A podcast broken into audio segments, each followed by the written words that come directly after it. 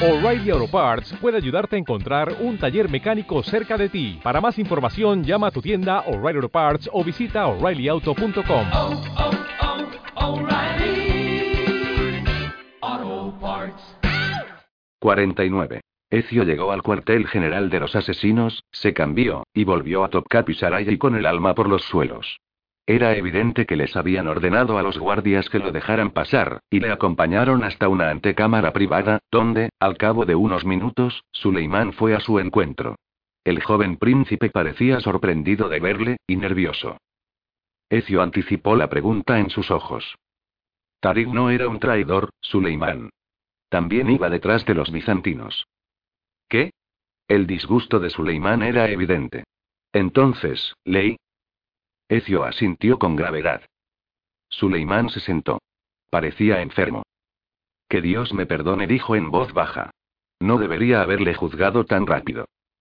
Príncipe, fue leal a tu abuelo hasta el final y gracias a sus esfuerzos tenemos los medios para salvar vuestra ciudad. Ezio le explicó brevemente lo que había descubierto, le contó de lo que se había enterado al escuchar a los genízaros y le enseñó el mapa que Tarik le había dado. Ah, Tarik suspiró Suleimán. No tenía que haber sido tan reservado, Ezio. Qué manera tan horrible de hacer algo bueno. Se han llevado las armas a Capadocia. Debemos actuar de inmediato. ¿Puedes llevarme hasta allí? Fueron interrumpidos por la llegada del príncipe Ahmed. Por suerte, este llamó a Suleimán con impaciencia antes de aparecer, así que Ezio tuvo tiempo de retirarse a un rincón de la sala donde llamaría menos la atención. Ahmed entró en la estancia. No perdió el tiempo y fue al grano. Suleimán, me han tendido una trampa y me han hecho quedar como un traidor. ¿Te acuerdas de Tarik, el genízaro? ¿El hombre con el que te peleaste? Ahmed mostró signos de estar realmente enfadado. Lo han matado. No era ningún secreto que él y yo no estábamos de acuerdo. Ahora los genízaros me acusarán del crimen. ¿Qué noticia más terrible, tío? Pues sí. Cuando se entere mi padre de esto, me desterrará de la ciudad. Suleimán no pudo reprimir una mirada nerviosa por encima del hombro de su tío, hacia Ezio. Ahmed se dio cuenta y se dio la vuelta. Inmediatamente se mostró más reservado. Ah. Perdóname, sobrino. No sabía que tenías un invitado. Suleimán vaciló y luego dijo. Es Marcello. Uno de mis consejeros europeos en Kefe. Ezio hizo una reverencia. Buena será. Ahmed hizo un gesto impaciente. Marcello, mi sobrino y yo tenemos un asunto privado que tratar, dijo con dureza. Desde luego. Por favor, disculpadme. Ezio volvió a hacer una reverencia, incluso más pronunciada, y regresó a la puerta tras intercambiar una mirada rápida con Suleimán que, esperaba, le sacaría de aquella situación. Por suerte, el joven príncipe supo por dónde iba y dijo con una voz oficial y entrecortada. Ya conoces las órdenes. Como he dicho, habrá un barco esperándote cuando estés preparado para marcharte. Gracias, mío príncipe, respondió Ezio. Abandonó la sala entonces, pero se entretuvo un poco fuera, deseando oír cómo terminaba la conversación. Lo oído no le convenció de que estuviera fuera de peligro en absoluto. Localizaremos al autor de este crimen, tío, estaba diciendo Suleimán. Ten paciencia. Ezio meditó sobre aquellas palabras. ¿Podía ser tan grave? Apenas conocía a Suleimán. ¿Y qué le había advertido Yusuf? Que no se metiera en la política otomana. Salió cabizbajo del palacio. Necesitaba ir a un lugar donde pudiera relajarse, lo necesitaba muchísimo y poner sus ideas en orden. 50. Por el camino entramos encubierto. Mi guía y yo, buscando el claro mundo. Y, sin querer descanso, a descubierto. Subimos, él primero y yo segundo. Y entonces pude ver las cosas bellas. Que el cielo va, por un hueco rotundo. Y otra vez contemplamos las estrellas. Ezio había comenzado a releer El infierno de Dante como Sofía le había sugerido hacía unos días. Ya lo había leído cuando era estudiante, pero nunca lo había asimilado, puesto que su mente estaba preocupada por otros asuntos en aquella época, pero ahora le parecía toda una revelación. Al terminarlo, dejó el libro con un suspiro de placer. Contempló a Sofía, que llevaba las gafas apoyadas en la nariz y estaba sentada, con la cabeza gacha, mirando del mapa original a sus libros de referencia y luego a una libreta en la que estaba escribiendo. Se la quedó observando mientras trabajaba, pero no la interrumpió, puesto que parecía sumamente dedicada a la tarea que tenía entre manos. En su lugar, decidió volver a coger el libro y pensó en comenzar el purgatorio. Justo entonces, Sofía levantó la vista de su trabajo y le sonrió. ¿Te gusta el poema? Él le devolvió la sonrisa, dejó el libro en la mesa, junto a la silla, y se puso de pie. ¿Quiénes son esos hombres a los que condenó al infierno? Oponentes políticos, hombres que le habían juzgado mal. La pluma de Dante Alighieri es hiriente, ¿no? Sí respondió Ecio, pensativo. Es una manera sutil de buscar venganza. No quería volver a la realidad, pero la urgencia del viaje que pronto debía emprender le presionaba. Aún así, no había nada que pudiera hacer hasta que recibiera noticias de Suleimán. Siempre y cuando pudiera confiar en el príncipe. Pero sus pensamientos se habían calmado. ¿En qué le beneficiaba a Suleimán traicionarle? Volvió a sentarse, cogió otra vez la divina comedia, y abrió el libro por donde lo había dejado. Ella le interrumpió. Ecio comenzó diciendo, vacilante. Planeo un viaje a Adrianópolis dentro de unas semanas para visitar una nueva imprenta que hay allí. Ecio notó el tono tímido de su voz y se preguntó si Sofía había captado la suavidad en su manera de hablar cada vez que hablaba con ella. ¿Se había percatado del gran afecto que le tenía? Para compensarlo, no quiso darle importancia cuando contestó. Será divertido. Ella continuaba cohibida. Está a cinco o seis días a caballo de aquí y necesitaré un acompañante. ¿Prego? Ella se sintió inmediatamente incómoda. Lo siento. Eres un hombre de negocios. Ahora le tocaba a él ponerse nervioso. Sofía, me encantaría acompañarte, pero se me acaba el tiempo. Eso nos pasa a todos. Él no supo qué responder a eso, lo entendió de varias maneras, y se quedó callado. Estaba pensando en los 20 años que les separaban. Sofía bajó la vista al mapa durante un momento y luego volvió a alzarla. Bueno, podría intentar terminar ahora este último código, pero necesito ir a hacer un recado antes de la puesta de sol. ¿Puedes esperar un día? ¿Qué necesitas? Apartó la vista y volvió a mirarle. Es una tontería, pero y un ramillete de flores frescas. Tulipanes blancos, en concreto. Ecio se levantó. Te traeré las flores. es un problema. ¿Estás seguro? Será un agradable cambio de rutina. Ella le sonrió cálidamente. Vene. Mira, reúnete conmigo en el parque que hay justo al este de Agia Sofía. Intercambiaremos flores por información. 51. El mercado de las flores era un derroche de color y aromas agradables, y no había genízaros a la vista. Ecio lo cruzó con inquietud, puesto que en toda aquella abundancia no había sido capaz de encontrar las flores que buscaba. Pareces un hombre con dinero para gastar, le dijo un vendedor de flores al acercarse Ecio a su puesto. ¿Qué necesitas, amigo? Estoy buscando tulipanes. Blancos, si es que tienes. El vendedor de flores se quedó dudando. Ah, Tulipanes. Perdóname, pero se acaban de terminar. ¿No quieres otra cosa? Ecio negó con la cabeza. Por desgracia, no depende de mí. El vendedor de flores reflexionó un momento sobre el problema y luego se inclinó hacia adelante para decirle confidencialmente. Vale, no se lo digas a nadie, es mi secreto. Muchos de los tulipanes blancos que vendo, los cojo cerca del hipódromo. No es mentira. Ve a comprobarlo tú mismo. Ecio sonrió, cogió su cartera y le dio una generosa propina al vendedor. Gracias. A toda prisa recorrió las calles, calentadas por el sol, hacia el hipódromo y, en efecto, en la hierba a un lado del circuito, encontró tulipanes blancos que crecían en abundancia. Contento, se agachó y accionó la hoja oculta para cortar tantos como imaginaba que Sofía quería. 52. El Parque Imperial al este de Agia Sofía estaba diseñado como unos jardines formales, intercalados con césped verde salpicado con bancos de mármol blanco y pérgolas ideales para encuentros privados. En una de ellas encontró pronto a Sofía. Había organizado un pequeño picnic y Ezio advirtió de un vistazo que no se trataba de comida y bebida de la zona. De alguna manera se las había arreglado para preparar un almuerzo que incluía algunas especialidades de sus respectivas ciudades natales, como por ejemplo moleche y rixoto de Go de Venecia, y panzanella y salame toscano de Florencia. También había llevado higos de Tuscolo y olivas de Piceno, y había un plato de macarrones y rodaballo. El vino que había escogido era un fresco baldi. Había una cesta de mimbre junto a un mantel blanco y pulcro que había dispuesto. ¿Qué es esto? preguntó, maravillado. Un regalo. Siéntate. Ecio se inclinó para entregarle las flores como si estuviera regalándoselas. Son preciosas, gracias, dijo, aceptando el enorme ramo de tulipanes que había cortado para ella. Para que no creas que no sé apreciar los problemas que has tenido. Quería darte las gracias por dejarme desempeñar un pequeño papel en tu aventura. No lo llamaría pequeño, precisamente, pero un papel pequeño es suficiente en esta aventura, créeme. Se rió en voz baja. Eres un misterio, Ecio Auditore. Parecía preocupado. Lo siento, no pretendía serlo. Ella volvió a reírse. Está bien. Hizo una pausa y luego añadió. Es atractivo. Ecio no supo qué responder a aquello, así que se concentró en la comida. Tiene una pinta deliciosa. Vaya, gracias. Ecio sonrió.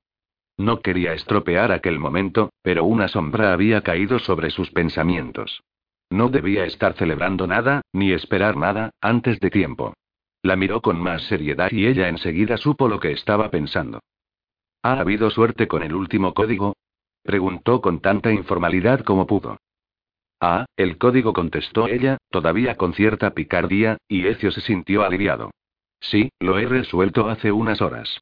Pero deberás tener paciencia. Lo conseguirás muy pronto. Y entonces le miró de un modo que acabó con todas las defensas que le quedaban a Ecio. 53. El último libro estaba situado en un lugar al que era más difícil acceder. Nicolás Polo había conseguido esconderlo en lo alto de la fachada frontal de la mismísima mezquita de Agia Sofía, sobre el gran arco curvo que se hallaba antes de la cúpula principal de la antigua basílica. Ecio eligió completar su misión de madrugada, antes del amanecer, ya que entonces habría el menor número de personas deambulando. Llegó al edificio sin obstáculos y con cuidado se dirigió al exonártex que daba al precipicio de piedra que ahora tenía que escalar. Había pocas grietas para asirse con el gancho, pero, tras varios intentos sin éxito, consiguió subir hasta el lugar que Sofía le había señalado. Allí encontró un panel de madera desgastado y con telarañas, que sobresalía. Logró asegurarse en una cañería que había cerca y, tras probarla, le pareció bastante sólida para aguantar su peso. Así que volvió a utilizar la hoja gancho para abrir el panel haciendo palanca. La tabla de madera cayó al suelo de abajo, con lo que a oídos de Ecio fue un repiqueteo ensordecedor y retumbante, y el asesino se quedó allí colgando, bajo la luz gris del falso amanecer, rezando en silencio porque a nadie le hubiera alertado el ruido. Pero después de esperar tres minutos enteros y no haber reacción, metió la mano en la cavidad que ocultaba la tabla y de allí sacó el libro que buscaba. En cuanto volvió al suelo, salió corriendo hasta encontrar un lugar tranquilo en el mismo parque en el que había comido con Sofía tan solo un día antes, y allí examinó su hallazgo. El libro era un ejemplar de Misión en Constantinopla, escrito por Liutprando de Cremona. Se permitió imaginar por un momento, antes de abrirlo, cuánto le complacería a Sofía ver tal rareza. Las páginas en blanco resplandecieron con tanto brillo como los finos rayos de la salida del sol que se veía al este por el Bósforo. Apareció un mapa de la ciudad, que, mientras observaba con esperanza, terminó enfocándose. En él apareció otra luz, más brillante que el resto, que marcaba claramente el foro del buey. Siguiendo el rastro que le indicaba el libro, Ecio se dirigió al foro, al oeste de la ciudad, pasada la segunda y tercera colina, a medio camino entre el acueducto de Valente al norte y el puerto de Teodosio al sur. Era un buen paseo, pero, cuando llegó, todavía era demasiado pronto para que hubiera nadie por allí. Ecio recorrió con la mirada la enorme plaza desierta, en busca de alguna pista, pero el punto señalado en el libro resplandecía intensamente, y recordó el sistema de cisternas subterráneas que había bajo la ciudad.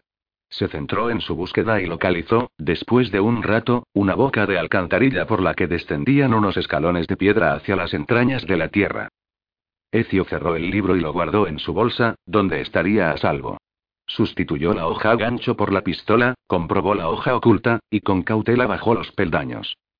Pronto se encontró en una caverna abovedada sobre un dique de piedra junto al que corría un río. En las paredes había antorchas encendidas en apliques y, mientras pasaba sigilosamente por el estrecho y húmedo pasillo, oyó, por encima del sonido que hacía el agua, unas voces retumbantes que se alzaban sobre el estruendo del río. Las siguió y se topó con dos templarios bizantinos. ¿Qué has encontrado? Preguntó uno. ¿Otra llave? Una especie de puerta, respondió su compañero. Está tapiada con piedra. Ezio dobló una esquina y vio a unos cuantos soldados a poca distancia, junto a un viejo embarcadero que sobresalía del río. Uno de ellos estaba descargando un barril de una de las dos balsas. Suena prometedor, dijo el primero de los templarios que estaban más cerca. La primera llave se encontró tras una puerta similar. Ah, ¿sí? ¿Y cómo la abrieron? No lo hicieron ellos, sino el terremoto. Tras una señal de los hombres más cercanos a Ecio, los demás soldados aparecieron con un barril, que depositaron contra la puerta. Ecio vio entonces que la abertura estaba sellada con unos bloques ajustados, de algún tipo de roca negra, cortada por un maestro mampostero. El terremoto. Sirvió de mucha ayuda, dijo el segundo templario. Y lo único que tenemos son unos pocos barriles de pólvora. Este debería bastar para volarlo, replicó el primero. Ecio entornó los ojos. En silencio, sacó la pistola y retiró el percusor. Y si no, iremos a por más, continuó el primer templario. Ecio levantó el brazo y apuntó, pero el cañón de la pistola reflejó la luz de una antorcha con un destello, y aquella luz fuera de lo común atrajo la atención de uno de los soldados. ¿Qué? dijo bruscamente. Vio la pistola y saltó enfrente del barril en el momento en que Ecio disparó. La bala le alcanzó y cayó muerto al instante. Ecio maldijo para sus adentros.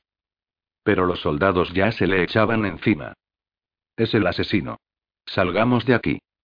Ecio intentó recargar, pero los soldados ya estaban de camino hacia las balsas. Los siguió, desesperado por detenerlos antes de que dieran la alarma, pero cuando llegó al embarcadero, ya se marchaban. Para cuando Ecio saltó a la segunda balsa y se puso a desatar las amarras, los soldados ya se alejaban flotando en medio de la corriente. Había soltado amarras y los estaba siguiendo cuando le abordó una idea. ¿Le tenían miedo o le estaban engañando? Bueno, ahora era demasiado tarde. Tendría que jugar hasta el final. Como su balsa era más ligera, la corriente comenzó a acercarle. Los soldados parecían aterrorizados, pero aquello no les impidió preparar bombas y cargar los mosquetes. Tenemos pólvora de bordo, deberíamos usarla. Gritó uno. Le haremos volar por los aires con granadas, sugirió otro, al tiempo que lanzaba una bomba que explotó en cuanto tocó el agua apenas a un paso de la proa de Ecio. Dejadme sitio, chilló otro soldado, intentando estabilizarse para apuntar con su mosquete. Dispárale. ¿Qué crees que estoy intentando hacer? Mata a ese cabrón. Bajaban a toda velocidad por el río. Ecio había conseguido para entonces coger la barra del timón de su balsa y la tenía bajo control, mientras se agachaba para esquivar las balas del mosquete que iban hacia él, aunque el cabeceo de la balsa de los soldados les hacía imposible apuntar bien. Entonces uno de los barriles a bordo se soltó de las cuerdas y rodó por la cubierta, llevándose a dos soldados hacia el torrente. Uno de ellos, el que llevaba el timón. La balsa dio fuertes sacudidas y tiró a otro hombre al agua negra, y luego chocó contra un lado del dique. Los supervivientes se dirigieron con dificultad a la orilla. Ecio alzó la vista hacia la elevada bóveda, que estaba a unos seis metros por encima del río. En la penumbra, vio que una cuerda tensa recorría el techo. Sin duda allí enganchaban a menudo las barcazas y las balsas para guiarse por el río. Tan solo hacía falta una persona a bordo con un palo para desenganchar y volver a enganchar cada uno de los ojetes a los que estaba fijada la cuerda, a intervalos regulares. Ecio vio que la cuerda también se inclinaba poco a poco. Justo lo suficiente para lo que había planeado. Se preparó, condujo la balsa hacia el dique y, cuando chocó con la que estaba persiguiendo, saltó al camino de piedra que había a orillas del río. Para entonces, los soldados supervivientes ya estaban un poco más allá, corriendo para salvar sus vidas, o para ir en busca de refuerzos. Ecio no tenía tiempo que perder. Se movió rápido, cambió la pistola por la hoja gancho, subió a duras penas por el lateral de la pared de la caverna y se lanzó hacia la cuerda que había sobre el río. Tomó suficiente impulso para alcanzarla con su gancho y no tardó en salir despedido río abajo por encima del agua, mucho más rápido de lo que podían correr los soldados, aunque tenía que desengancharse y engancharse con una sincronización perfecta en cada ojete del techo para evitar caer al rugiente torrente a sus pies. Al alcanzar a los soldados invirtió su primera maniobra y se desenganchó en el momento crucial, antes de lanzar su cuerpo de lado para caer sobre el dique, delante de los templarios, que se detuvieron en seco, frente a él. Está loco, dijo el primer templario. Esto no es un hombre, sino un demonio, gritó otro. Veamos si los demonios sangran, bramó un compañero más valiente, que se dirigió hacia Ecio, girando la espada en su mano. Ecio hizo un gancho y vuelta sobre su espalda y lo lanzó al río, aprovechando que había perdido el equilibrio. Quedaban tres soldados. No tenían ganas de pelea, pero Ecio sabía que no podía permitirse ser compasivo. El enfrentamiento que hubo a continuación fue breve y sangriento, y dejó a Ecio con un corte profundo en el brazo izquierdo y tres cadáveres a sus pies. Cogió aire y volvió a la puerta sellada. Habían bajado un buen tramo del río y tardó unos diez minutos en alcanzar el embarcadero donde las balsas habían estado amarradas originalmente. Pero al menos sabía que no debía temer una persecución inminente. Y el barril de pólvora estaba aún donde los soldados templarios lo habían colocado. Ecio sustituyó la hoja gancho por la pistola una vez más, la cargó, eligió una posición río arriba, desde donde podía protegerse tras un contrafuerte que sobresalía, apuntó bien y disparó. Se oyó el chasquido de la pistola y el silbido de la bala cuando disparó al barril, incluso el ruido sordo al alcanzar su objetivo, pero luego, durante lo que pareció una eternidad, se hizo el silencio. No pasó nada. Pero entonces sí. La explosión en aquellos confines fue como un trueno y Ecio se quedó sordo. Pensó, mientras unas piedras minúsculas caían a su alrededor, que podría haber volado el techo, que podría haber dañado de un modo irreparable lo que hubiera detrás de la puerta. Pero cuando el polvo se hubo asentado, vio que a pesar de la fuerza de la explosión, la entrada sellada estaba solo parcialmente abierta.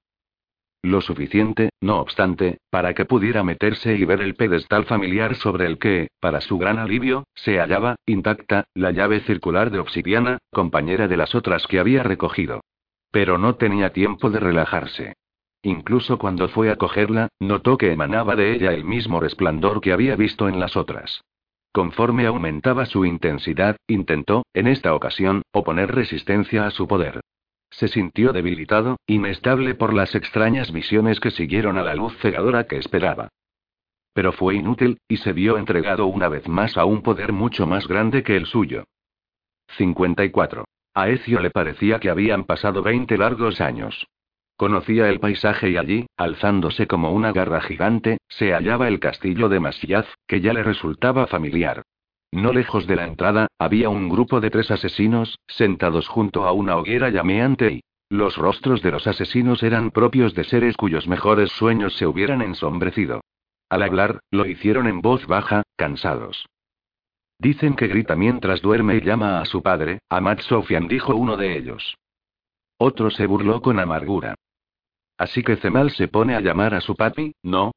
¿Qué hombre tan miserable es Abbas? Estaban de cara al fuego y al principio no advirtieron la presencia del anciano con capucha, vestido con una túnica blanca, que se acercaba en la oscuridad. No somos quien para juzgar, Teragani dijo el segundo hombre, con frialdad. Yo creo que sí, Tazim le interrumpió Cemal. Si nuestro mentor se ha vuelto loco, yo quiero saberlo. El anciano ahora estaba más cerca y se dieron cuenta de ello. Calla, Cemal dijo Tazim y se dio la vuelta para saludar al recién llegado. Masailker. La voz del anciano era seca como una hoja muerta. Agua dijo. Teragani se puso de pie y le pasó una pequeña calabaza que había metido en una jarra de agua que tenía al lado. Sentaos. Bebed dijo Cemal. Muchas gracias, dijo el anciano. Los demás observaron, en silencio, cómo bebía. ¿Qué os trae aquí, anciano? preguntó Tazim, después de que su invitado hubiera bebido hasta saciarse. El desconocido reflexionó un momento antes de hablar y luego dijo. Compadeceos de Abbas, pero no os burléis de él. Ha vivido como un huérfano la mayor parte de su vida y avergonzado por el legado de su familia. Tazim se quedó impresionado ante aquella declaración, pero Teragani sonrió sin decir nada. Miró la mano del anciano y vio que le faltaba el dedo anular de la mano izquierda. Así que, a menos que fuera una extraordinaria coincidencia, el hombre era un asesino. Teragani miró con disimulo el rostro arrugado y demacrado. Había algo que le resultaba familiar y. Abbas está desesperado por el poder porque carece de poder, continuó el anciano. Pero es nuestro mentor. Gritó Tazim. Y a diferencia de Al-Mualim o Altair ibn Laad, nunca nos ha traicionado. Tonterías, dijo Teragani. Altair no era un traidor. Miró al anciano con entusiasmo. Altair fue expulsado injustamente. No sabes de lo que hablas. Bramó Tazimi se fue hacia la oscuridad a grandes zancadas. El anciano observó a Teragani y a Cemal desde debajo de su capucha, pero no dijo nada. Teragani volvió a mirarle a la cara. La mayor parte quedaba ensombrecida por la capucha, pero no podía ocultar los ojos.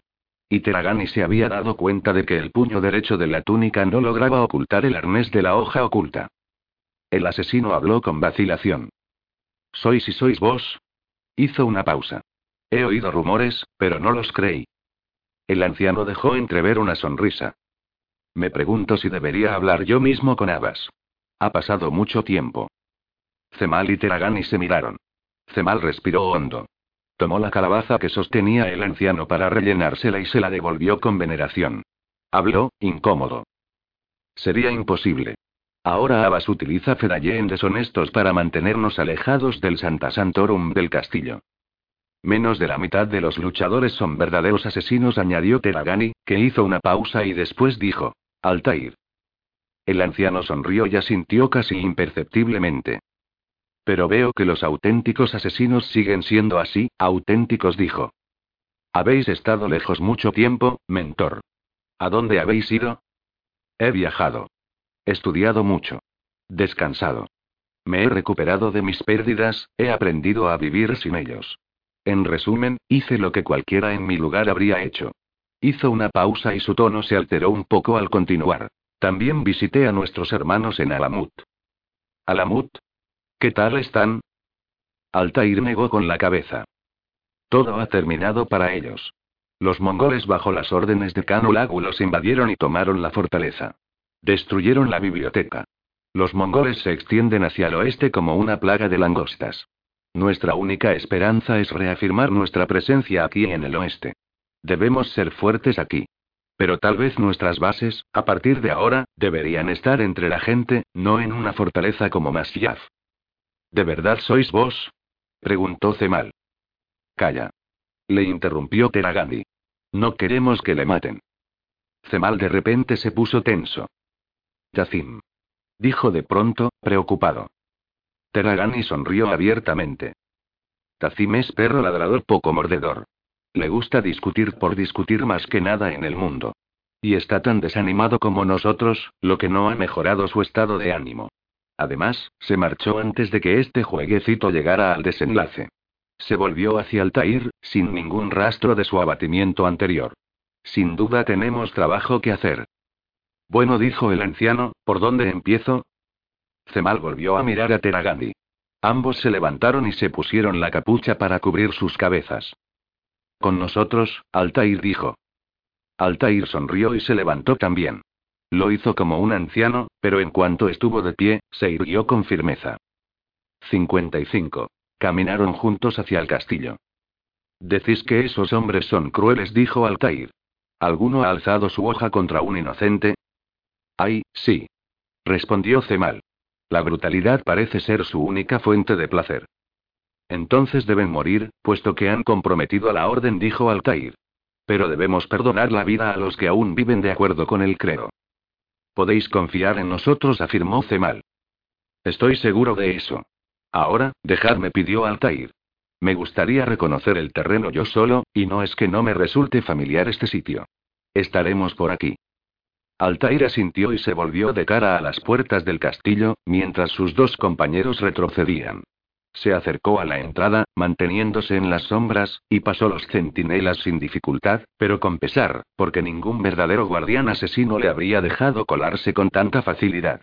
Se pegó a los muros del patio exterior, bordeándolos hasta que pudo cruzar a un puesto de vigilancia iluminado por antorchas, no lejos de las puertas del interior, donde vio a dos capitanes entablando una conversación. Altair se detuvo a escucharlos. Después de que intercambiaran unas cuantas palabras, supo que eran hombres fieles a Abbas. Abbas. ¿Por qué fui clemente con ese hombre? Pensó Altair. ¿Cuánto sufrimiento se habría ahorrado en caso contrario? Pero, tal vez, después de todo, la misericordia había sido lo que se merecía Abbas, fuera cual fuera el precio. ¿Has oído lo que se dice por el pueblo? preguntó el primer oficial. ¿Sobre Abbas y sus pesadillas? No, no. El primero bajó la voz. Sobre Altair. ¿De Altair? ¿Qué? La gente dice que el viejo asesino le salvó la vida a un mercader en el valle. Dicen que luchó con una hoja oculta. El segundo oficial negó con la cabeza, quitándole importancia. Son rumores. No me creo ni una palabra. Sea cierto o no, no le digas nada a Abbas. Está paranoico. Si Altair está por aquí, deberíamos actuar primero. Buscarlo y matarlo como el vil bellaco que es. Tan solo difundirá quejas, como hizo anteriormente, y responsabilizará a cualquier hombre de sus actos para debilitar la autoridad que ha hecho grande a Abbas. Mano de hierro. Eso es lo que todo el mundo entiende. Tienes razón. No hay orden sin control. Altair se había tomado su tiempo para evaluar la situación. Sabía que Zemal y Teragani estaban en alguna parte, ocultos entre las sombras, detrás de él. Aquellos dos oficiales por lo visto eran todo lo que se interponía entre él y el patio interior, y su conversación había demostrado que eran fieles a las doctrinas de Abbas. Unas doctrinas que tenían que ver más con la forma de pensar de los templarios que con la de los verdaderos asesinos. Tosió, muy bajo, y se movió hacia el foco de luz. Los dos oficiales se volvieron hacia él. ¿Quién coño eres tú? Lárgate, viejo, si sabes lo que te conviene. El primero en hablar río con crueldad. ¿Por qué no le matamos aquí mismo? Los cerdos se alegrarán de tener comida extra. Altair no habló, sino que extendió su mano izquierda, con la palma hacia ellos, para que pudieran ver que le faltaba el dedo anular. Retrocedieron un paso y al mismo tiempo desenvainaron sus cimitarras. El usurpador ha vuelto.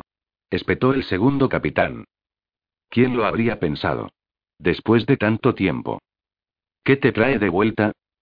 Como el perro que vuelve a su vómito y... Habláis demasiado, dijo Altair. Economizando los movimientos como un anciano, pero no con la lentitud típica de su edad, accionó la hoja oculta al avanzar y embistió una y dos veces con una precisión mortal.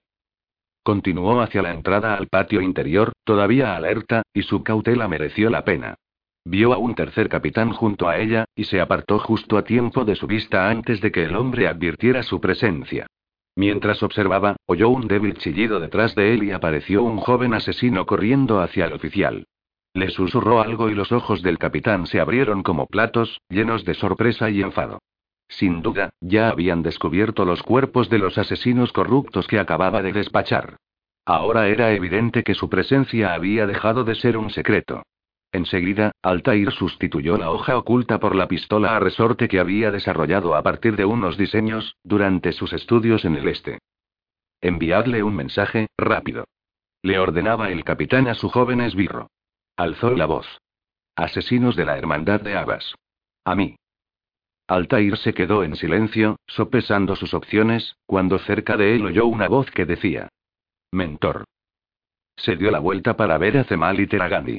Les acompañaban media docena de compañeros asesinos. No pudimos evitar que descubrieran a esos capitanes que mataste. Eran dos de los más crueles del grupo y nunca se hubieran alzado para ponerse a las órdenes de nadie que no fuera Abbas, le explicó enseguida Cemal, pero hemos traído refuerzos. Y esto no es nada más que el comienzo. Bienvenidos. Altair sonrió y Cemal le devolvió la sonrisa. Detrás de él, el pequeño destacamento de auténticos asesinos subió sus capuchas casi al unísono. Será mejor que le hagamos callar, dijo Teragani, señalando con la cabeza al tercer capitán Bravucón. Dejádmelo a mí, dijo Altair. Necesito ejercicio. Avanzó para enfrentarse al oficial asesino. Para entonces un grupo de soldados renegados había acudido en su ayuda. Ahí está. Gritó el capitán. Matadlo. Matad a todos los traidores. Piensa antes de actuar, dijo Altair. Toda acción tiene sus consecuencias. Patético avaro. Retírate o muere.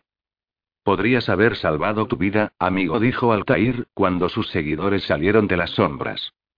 No soy tu amigo, anciano, replicó el capitán, que se abalanzó sobre Altair, atacándole con una estocada, aparentemente sin que el viejo mentor estuviera totalmente preparado. Pero sí estaba listo. El enfrentamiento fue breve y sangriento.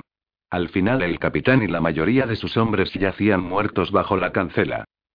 Seguidme hasta la torre del homenaje, gritó Altair, y no derraméis más sangre, si podéis evitarlo. Recordad el verdadero código. En el portal del patio interior, había otro capitán, vestido de negro. El emblema de los asesinos brillaba en su cinturón bajo la luz de las antorchas. Era un hombre mayor, de unos 50 abriles. Altair ibn Laad dijo con una voz firme que no conocía el miedo. Dos décadas han pasado desde la última vez que te vi dentro de estos muros. Dos décadas que, por lo que veo, han sido más amables con tu rostro de lo que han sido con nuestra orden decrépita. Hizo una pausa. Abbas nos solía contar historias y sobre Altair el arrogante. Altair el impostor. Altair el traidor. Pero yo nunca me las creí. Y ahora veo ante mí a Altair el maestro. Y me siento honrado. Dio un paso adelante y extendió el brazo en señal de amistad. Altair lo cogió con firmeza y le agarró con la mano la muñeca como hacían los romanos para saludarse. Un grupo de guardias asesinos, sin duda sus hombres, se alinearon detrás de él. Vuestra sabiduría podría sernos útil, gran maestro. Ahora más que nunca. Se retiró para dirigirse a sus tropas. Nuestro mentor ha vuelto. Los soldados enfundaron sus armas desenvainadas y se subieron las capuchas. Unieron sus fuerzas al grupo ya existente de asesinos fieles a Altair y se dirigieron hacia la oscura torre del homenaje de Masyaf. 56. Pero apenas se hallaban en los confines del patio interior cuando el mismísimo Abbas apareció detrás de un destacamento de asesinos deshonestos. Abbas, aún reconocible, pero también un anciano, de mejillas y ojos hundidos. Un hombre angustiado, asustado y enloquecido. Matadlo. Bramó Abbas. Matadlo ya. Sus hombres vacilaron. ¿A qué estáis esperando? gritó Abbas, con la voz quebrada por el esfuerzo. Pero estaban paralizados por la indecisión, mientras miraban a sus compañeros, enfrente de ellos, y se miraban entre sí. Idiotas. Os ha hechizado. Seguía sin suceder nada. Abbas los miró, escupió, y desapareció en el interior de la torre del homenaje. Se enfrentaban asesinos contra asesinos, y hubo un estancamiento. En aquel tenso silencio, Altair levantó su mano izquierda, mutilada durante la iniciación en la hermandad. Aquí no hay brujería, se limitó a decir. Ni hechicería. Haced lo que os diga vuestra conciencia. Pero la muerte lleva demasiado tiempo acechando por aquí. Y tenemos demasiados enemigos reales como para enfrentarnos unos contra otros. Uno de los reacios defensores de Abbas se quitó la capucha y avanzó hasta arrodillarse delante de Altair. Mentor dijo. Enseguida otro se unió a él. Bienvenido a casa, añadió. Luego un tercero. Lucharé por vos. Por la orden. Los demás rápidamente siguieron el ejemplo de los primeros tres hombres, saludaron a Altair como a un hermano al que no veían hacía mucho tiempo, aceptando a sus antiguos oponentes como compañeros. Tan solo un puñado seguía soltando insultos y se retiró después de Abbas hacia la torre del homenaje. Altair, a la cabeza de su tropa, les llevó en la misma dirección. Se detuvieron en el gran vestíbulo, con la vista clavada donde estaba Abbas, en lo alto de la escalera central. Estaba flanqueado por sus leales y deshonestos asesinos, y lanceros y arqueros alrededor de la galería. Altair los contempló con calma. Bajo su mirada, los asesinos deshonestos vacilaron. Pero no rompieron filas. Diles a tus hombres que se retiren, Abbas ordenó. Nunca. Estoy defendiendo Masyaf. ¿No harías tú lo mismo?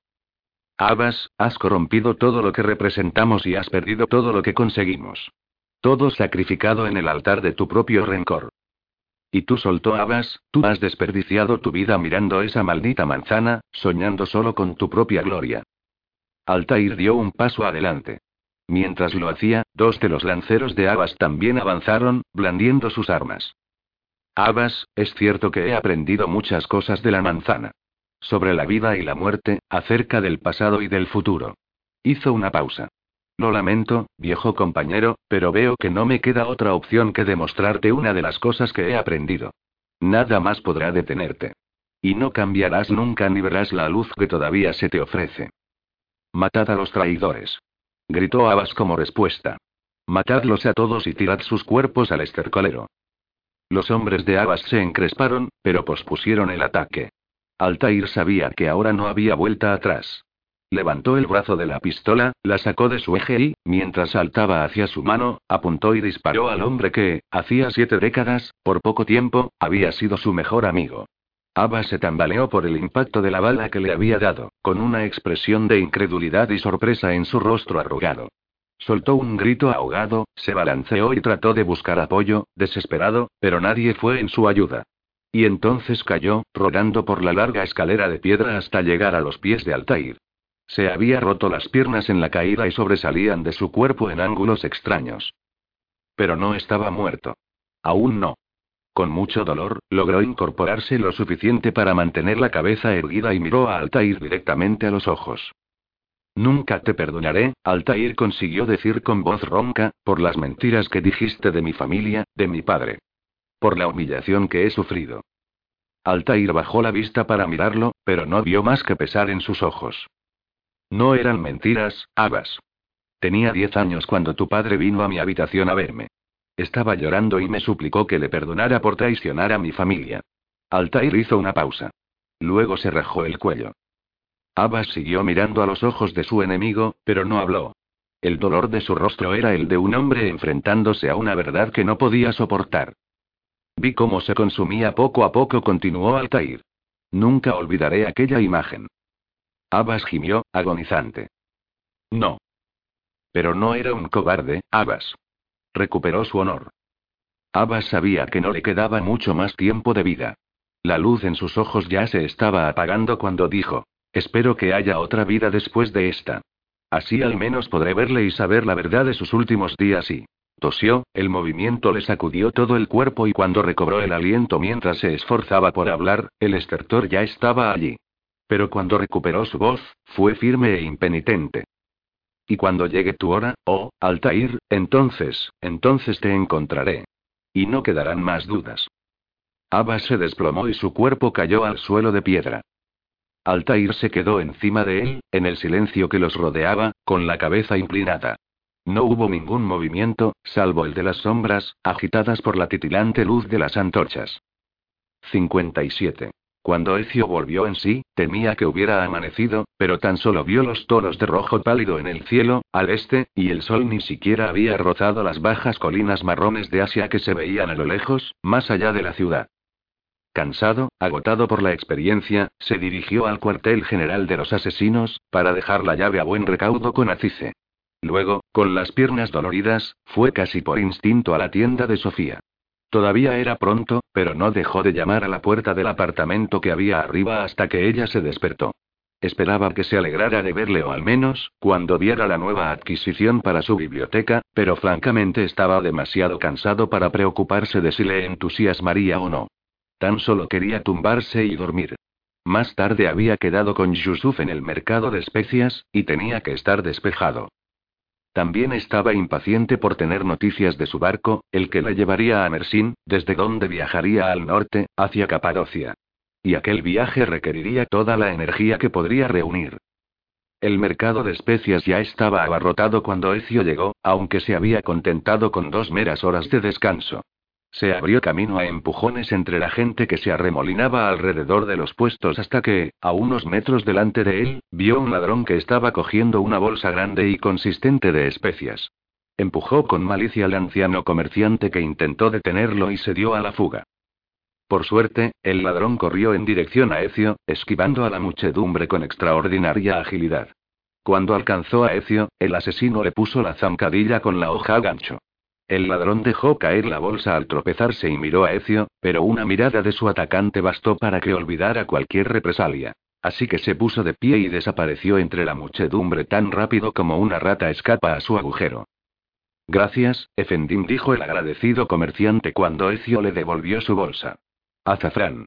Me habéis ahorrado una gran pérdida.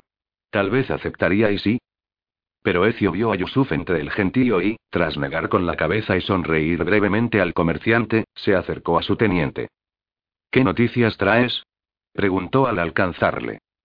Nos han comunicado, con discreción, que tu barco está preparado para zarpar, contestó Yusuf. No sabía que tenías planeado dejarnos. No es un secreto todo lo que hago, dijo Ecio, riéndose un poco, pero contento de oír que Suleimán había mantenido su palabra. Los espías del joven príncipe son casi tan buenos como los nuestros, respondió Yusuf. Espero que diga algo porque sabía que estabas ocupado. Ecio pensó en las dos horas que había pasado con Sofía y se alegraba de haber podido hacerlo, porque ahora no sabía cuándo volvería a verla. O si volvería a verla. Y aún así no se había atrevido a confesarle sus sentimientos, que cada vez más crecían en su interior y que ya no podía negar. Podría ser que por fin hubiera terminado la larga espera del amor, en ese caso, habría valido la pena. Pero ahora tenía cosas más urgentes en la cabeza. Esperábamos tener reparada ya tu hoja oculta rota, continuó Yusuf, pero el único armero lo bastante diestro para realizar el trabajo está en Salónica y no volverá hasta el mes que viene. Quedaos la cuchilla y cuando esté reparada, añadidla a vuestra propia armería, dijo Ecio a cambio de la hoja gancho. Es un trato justo. Me alegro de que aprecies sus cualidades. Acabo de verte con ese ladrón y veo que tienes más que dominado su uso. No podría haberlo conseguido sin ella. Los dos hombres se dedicaron una amplia sonrisa y luego Ezio se puso serio. Aunque espero que mi viaje no esté en boca de todos. Yusuf se rió un poco. No te preocupes, hermano. El capitán de tu capitán es amigo mío y ya te conoce. ¿Quién es? Piri Reis. Todo un honor. Yusuf hizo una pausa, preocupado. Pero ninguno de los dos se irá ahora. ¿Qué quieres decir? Los genízaros han levantado la cadena de la desembocadura del cuerno de oro, y han ordenado un bloqueo total hasta que te atrapen. Yusuf hizo una pausa. Hasta que bajen la cadena, nada entra ni sale del puerto. Ezio se sintió bastante orgulloso. ¿Me estás diciendo que han levantado la cadena por mí? A Yusuf le hizo gracia. Lo celebraremos más tarde. Ven, tengo algo para ti. Se llevó a Ezio a un rincón discreto, sacó una bomba y se la entregó con cuidado. Trátala con respeto. Tiene una explosión 50 veces más potente que nuestras bombas habituales. Gracias. Y será mejor que reúnas a tu gente. Esto llamará la atención. Aquí tienes dos bombas de uno. También las encontrarás útiles. Vene. Sé lo que tengo que hacer. Estoy seguro. El suspense es palpable, bromeó Yusuf. Iré a la torre de la orilla sur. Está más cerca. Me reuniré contigo en el muelle y te señalaré cuál es tu barco. Sinafi Cini y Sanslar. Ezio sonrió abiertamente. Buena suerte a ti también, amigo mío. Yusuf estaba a punto de marcharse, cuando Ezio le paró. Yusuf, espera. Un favor.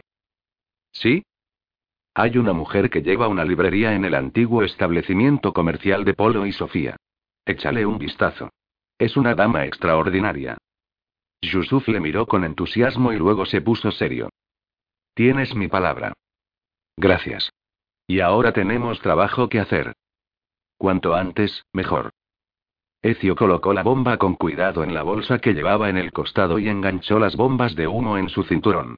Después, cambió la hoja oculta que llevaba en la mano izquierda por la pistola y enseguida se apresuró al norte, hacia la torre enfrente de Gálata, en la parte sur del cuerno. La enorme cadena estaba suspendida entre las dos orillas. Allí se reunió con Yusuf. Mis arqueros están colocados. Cubrirán tu vida, dijo. Bueno, mira ahí, en el puerto exterior. ¿Ves el dow rojo con la vela blanca recogida y el gallardete plateado? Es el barco de Piri. Ya preparado, con la tripulación a bordo. Te está esperando. La torre estaba rodeada de baluartes. Y en el extremo este y oeste había pequeñas atalayas. Encima de cada una de ellas, las tensas cuerdas de transporte bajaban hasta los embarcaderos. En el exterior de una de ellas, Ezio advirtió un emplazamiento de artillería. Había preparado un enorme cañón lanzallamas para el fuego griego, calentado, preparado para la acción, atendido por tres hombres. Alrededor de la misma torre había unos cuantos guardias otomanos. Ezio tendría que ponerlos a todos fuera de servicio antes de colocar la bomba, y le dio las gracias a Yusuf en silencio por las granadas de humo. No había sitio donde cubrirse, así que audaz y rápidamente avanzó para un ataque frontal. En cuanto le vieron los guardias, se formó un revuelo y se concentraron para abalanzarse sobre él. Se mantuvo firme, dejó que se acercaran, se tapó con el pañuelo la nariz y la boca, y se bajó la capucha hasta los ojos. En cuanto estuvieron a su alcance, tiró de la anilla de las granadas y las lanzó a izquierda y derecha de los guardias. Detonaron al instante y salió un denso humo gris, que rodeó a los guardias en un momento. En medio de la confusión, Ezio, con los ojos entrecerrados por los gases ácidos, desenvainó su cimitarra y mató a los soldados indefensos mientras caminaban tambaleándose, desorientados por la niebla inesperada que de pronto les envolvía. Tenía que actuar deprisa, puesto que la suave brisa que soplaba desde el Bósforo no tardaría en dispersar el humo.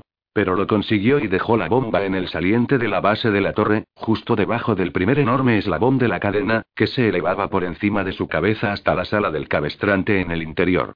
Luego, retrocedió unos cuantos pasos hacia la orilla, allí sacó la pistola para disparar a la bomba, que se encendió, y Ecio corrió a ponerse a cubierto detrás de un gran volardo del muelle. La explosión fue tremenda.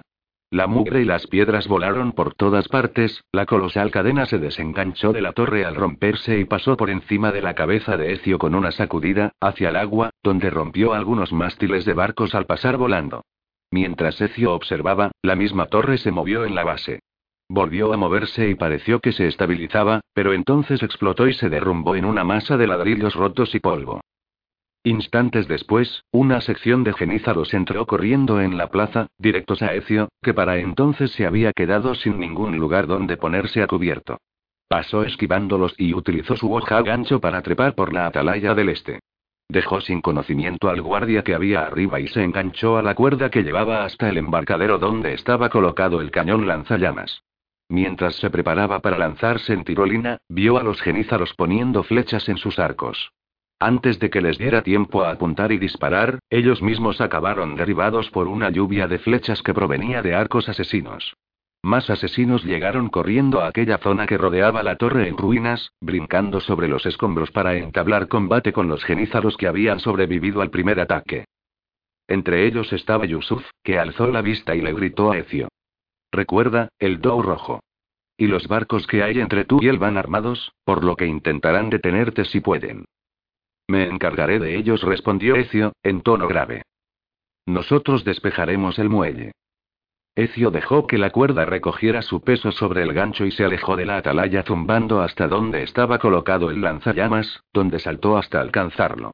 Se arrojó hacia el soldado que estaba más cerca, el que estaba preparándose para girar el arma hacia los asesinos junto a la torre. Al primero lo echó al agua, donde el hombre quedó aplastado entre los cascos de dos barcazas amarradas que se movieron. A los otros los despachó enseguida con la hoja gancho. Examinó el lanzallamas y rápidamente se familiarizó con el mecanismo. Tenía una base giratoria, accionada por una manivela en el lado izquierdo. El cañón estaba hecho de latón y la boca tenía la forma de una cabeza de león, desde donde sobresalía un poco el tubo de bronce. En el borde había un pedernal, que se encendía con un mecanismo detonador por el que salía vapor de petróleo presurizado que lanzaba el tanque térmico en la base del arma. Oyó una voz dirigida a él desde la melee cerca de la torre derrumbada. Era Yusuf. Eso es. Alcanza a esos barcos con el fuego griego, estaba gritando. Me gusta cómo piensas, Ecio. Al otro lado del cuerno, en la orilla norte, la guardia otomana estaba subiendo dos cañones, apuntando a los asesinos que luchaban junto a Ecio. Poco después, mientras Ecio arrancaba el lanzallamas con la manivela y apuntaba a los barcos más cercanos, vio las bocanadas de humo de las bocas de los cañones, y luego oyó la explosión de sus detonaciones. La primera bala cayó en el agua, cerca de donde se encontraba, pero la segunda alcanzó el embarcadero y lo hizo tambalearse peligrosamente. Pero no se desplomó. Ecio recobró el equilibrio y presionó el gatillo. Tras un fuerte estruendo, salió enseguida una larga lengua de fuego, que enfocó hacia el astillero y las cubiertas de los tres barcos que se interponían entre él y el Dow de Piri. El fuego ardió al instante. Ecio siguió apretando el gatillo hasta que se acabó todo el petróleo del tanque, luego abandonó el arma, saltó a una de las barcazas bajo el embarcadero, la recorrió de punta a punta y volvió a saltar para agarrarse a la borda exterior del primer barco en llamas. Tomó impulso con la hoja gancho para subir a la cubierta y allí logró deshacerse de dos marineros desesperados que se acercaron a él con unas cabillas. Subió por el trinquete desde la cubierta en llamas, justo a tiempo de bajar en tirolina hasta el segundo barco en línea antes de que el mástil a sus espaldas se rompiera por el fuego y cayera en un caos de llamas a la cubierta del barco que acababa de dejar. La segunda nave también ardía violentamente y estaba empezando a hundirse por el extremo posterior. Corrió hacia la proa, apartando a un puñado de marineros aterrorizados, y por el bauprés para saltar desde allí al tercer barco, menos dañado que los dos primeros, donde la tripulación se preparaba para girar el cañón hacia el Dow rojo, que estaba a tan solo 20 metros de distancia. Ecio vio con gran preocupación que Pidi gritaba órdenes para zarpar. Sus marineros estaban desplegando las velas desesperadamente para aprovechar el viento y salir del campo de tiro. Ecio alzó la voz y pidió ayuda a la hermandad. Cuando miró a su alrededor vio que varios de sus compañeros asesinos ya habían seguido su arriesgado recorrido y estaban detrás de él, listos para saltar. Entre ellos atacaron a los pelotones y a continuación se desarrolló una refriega violenta y sangrienta, que acabó con varios asesinos y marineros del barco de bloqueo. En el Dow rojo, Piri había alzado un brazo para detener las operaciones y estaba gritándole a Ezio para que se diera prisa, aunque su voz se perdía en el tumulto del cañón. Por fin Ezio estaba en la borda del barco de bloqueo. Usó su ballesta para disparar una cuerda hacia el Dow, que la tripulación de Piri amarró, y después cruzar en tirolina el agua picada. Detrás de él, los asesinos supervivientes se despidieron antes de marcharse en los botes del barco condenado para llegar a la orilla. Ezio les devolvió el saludo al tiempo que cogía aire y resollaba un poco. Flexionó las articulaciones, que tenía un tanto rígidas. Después, le rodeó un grupo de hombres de Piri, que comprobaron si estaba herido y lo llevaron a la timonera, donde se hallaba Piri ante el trinquete, ahora completamente desplegado.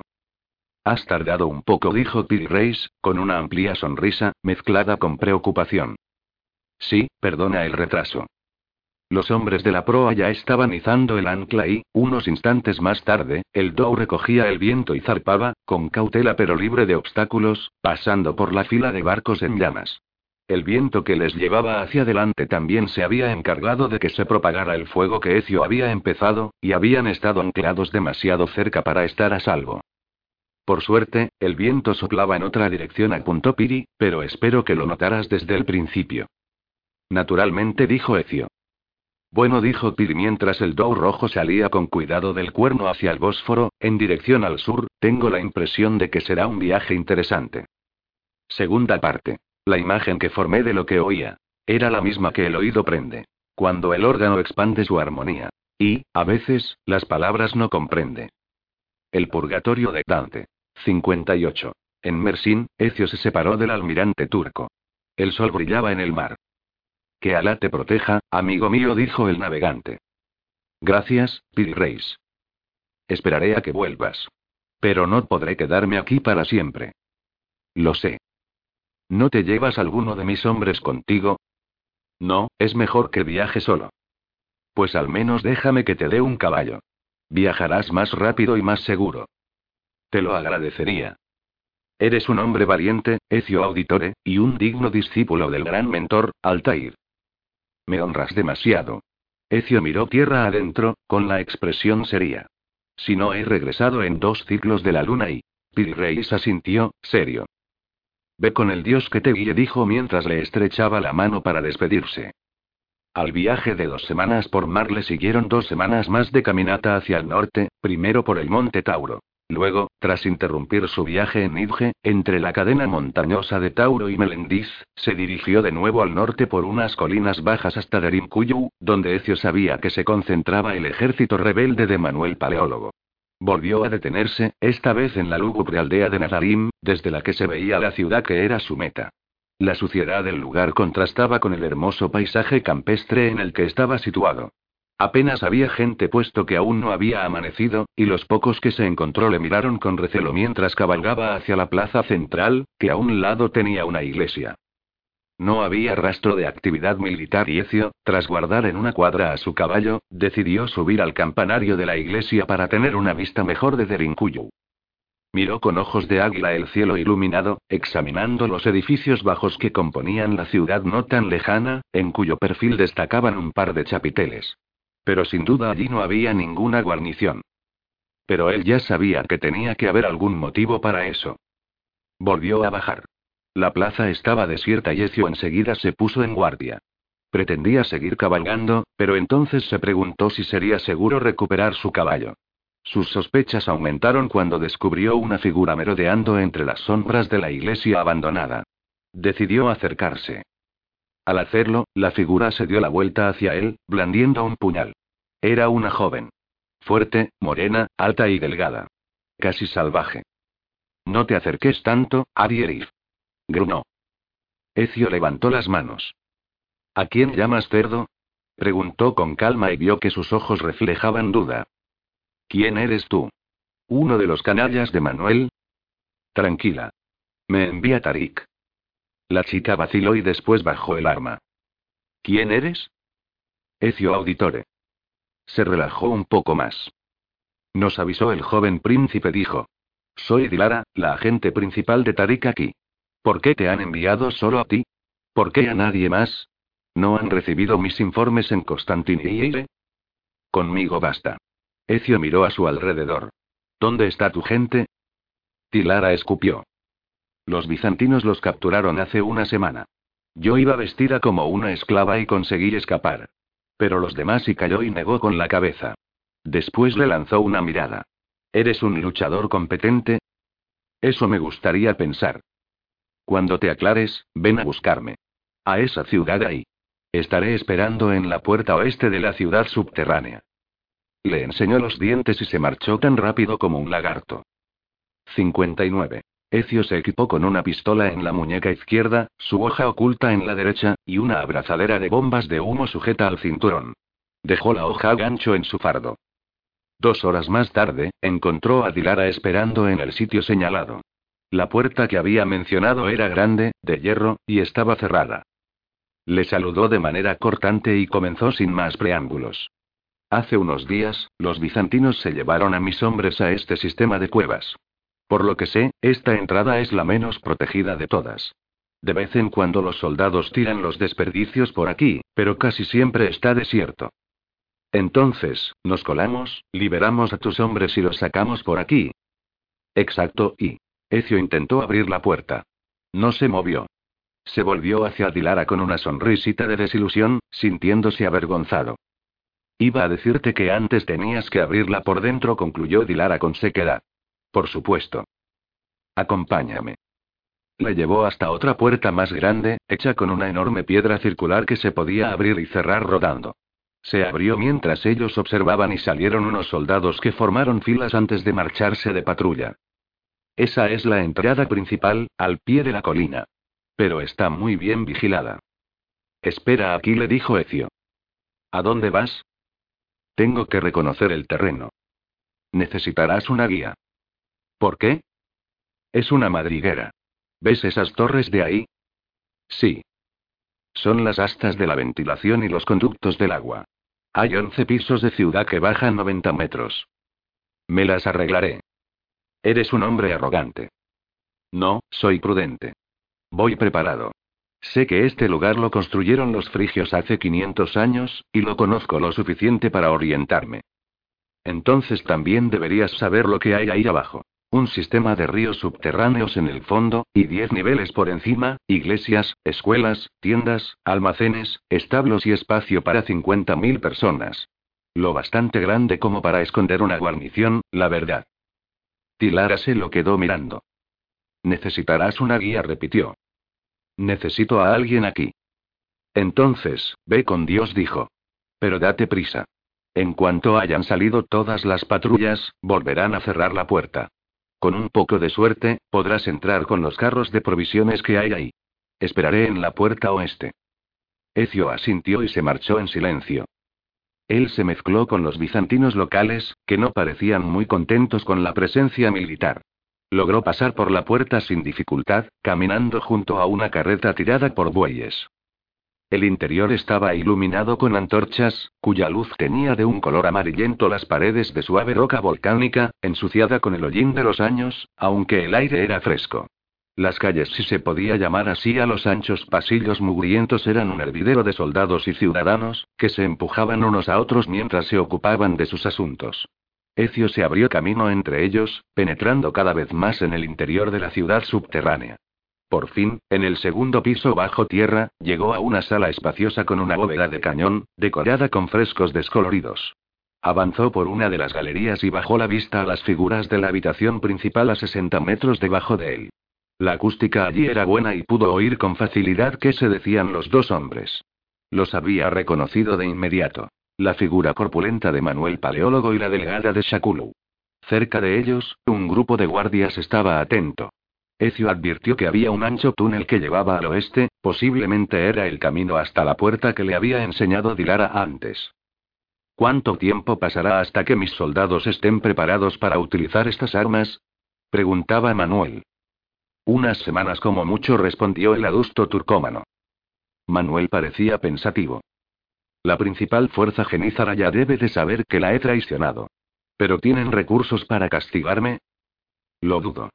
La guerra del sultán con Selim requiere casi toda su atención. Manuel empezó a reírse, pero aquella risa pronto se convirtió en tos y arcadas. Ah. Soltó un grito ahogado. ¿Qué demonios es ese olor? ¿Se han bloqueado los ventiladores? Lo siento, Manuel. Tal vez el viento haya cambiado. Algunos de los prisioneros otomanos que nos llevamos hace una semana han resultado ser y muy frágiles. Tuvimos que ponerlos en algún sitio después de su desafortunado incidente. A Manuel casi le divertía aquello, pero al mismo tiempo estaba preocupado. Shakulu, intenta moderar tu ira. Sé que el sultán humilló a tu pueblo, pero no hace falta despreciar a los hombres que están por debajo de nosotros. Humilló a mi pueblo. Gritó Shakulu. Intentó aplastarnos como si fuéramos cucarachas. Por eso me puse del lado de Ismael de Persia y adopté el nombre de Shakulu, sirviente de Shah. Bajo ese nombre, me impondré a todo lo que los Seljuks intenten lanzar contra los turcomanos, y aquellos que seguimos a Safavid y la ley de Shia. Claro, claro y, pero, no obstante, deshazte de las pruebas, dijo Manuel al marcharse, tapándose la nariz con un pañuelo perfumado. Shakulu le vio marchar con resentimiento. Luego chascó los dedos a la escolta que quedaba. Vosotros tres, recoged los cadáveres y tiradlos fuera, al estercolero del oeste. El sargento de la guardia parecía nervioso. Shakulu, no tengo la llave de la puerta oeste, tartamudeó. Shakulu explotó de rabia. Pues encuéntrala, idiota. Gritó y se fue echando chispas. Solos, los guardias se miraron entre ellos. ¿Se os ocurre quién puede tener la llave? Preguntó el sargento con irritación. No le gustaba que le llamaran idiota delante de sus hombres, y no le gustaban tampoco sus sonrisitas. Creo que la tiene Nicolos, dijo uno de ellos. Hoy está de permiso. Entonces tiene que estar en el mercado, en la tercera planta, terció otro soldado. Dándose un atracón, seguro refunfuñó el primer hombre. Tristemou. Me gustaría atravesar a Shakulu con una lanza.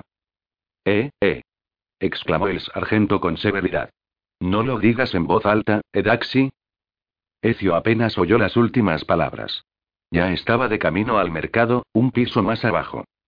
60. Aparte del hecho de que la entrada estaba muy bajo tierra, el mercado era como cualquier otro.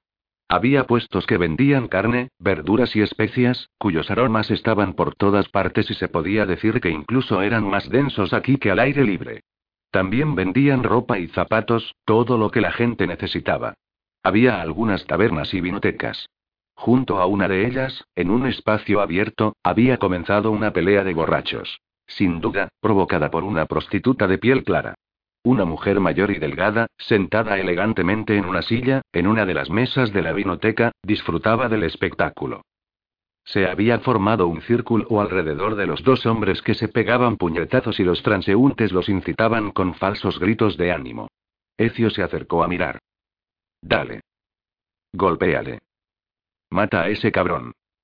¿No eres capaz de nada más? Sangre. Sangre. Destrózalo. Entre los que miraban la mayoría tan borrachos como los alborotadores, había un soldado gordo, con la cara enrojecida, una barba desaliñada y la barbilla hundida, que sujetaba un odre y rugía con los demás. Ecio se había dado cuenta de que llevaba la cartera desabrochada en el cinturón y allí vio que sobresalía una gran llave de hierro. Miró a su alrededor y vio a los tres soldados de la sala pintada, que se aproximaban desde el otro extremo del mercado. No tenía tiempo que perder. Se acercó sigilosamente al soldado gordo por atrás y le quitó la llave de la cartera justo cuando sus compañeros le llamaron por su nombre. Nicolos tendría mucho que explicar, pensó Ecio, mientras volvía a la segunda planta, y al túnel del que emanaba aquel hedor. El túnel que suponía que llevaba a la puerta oeste.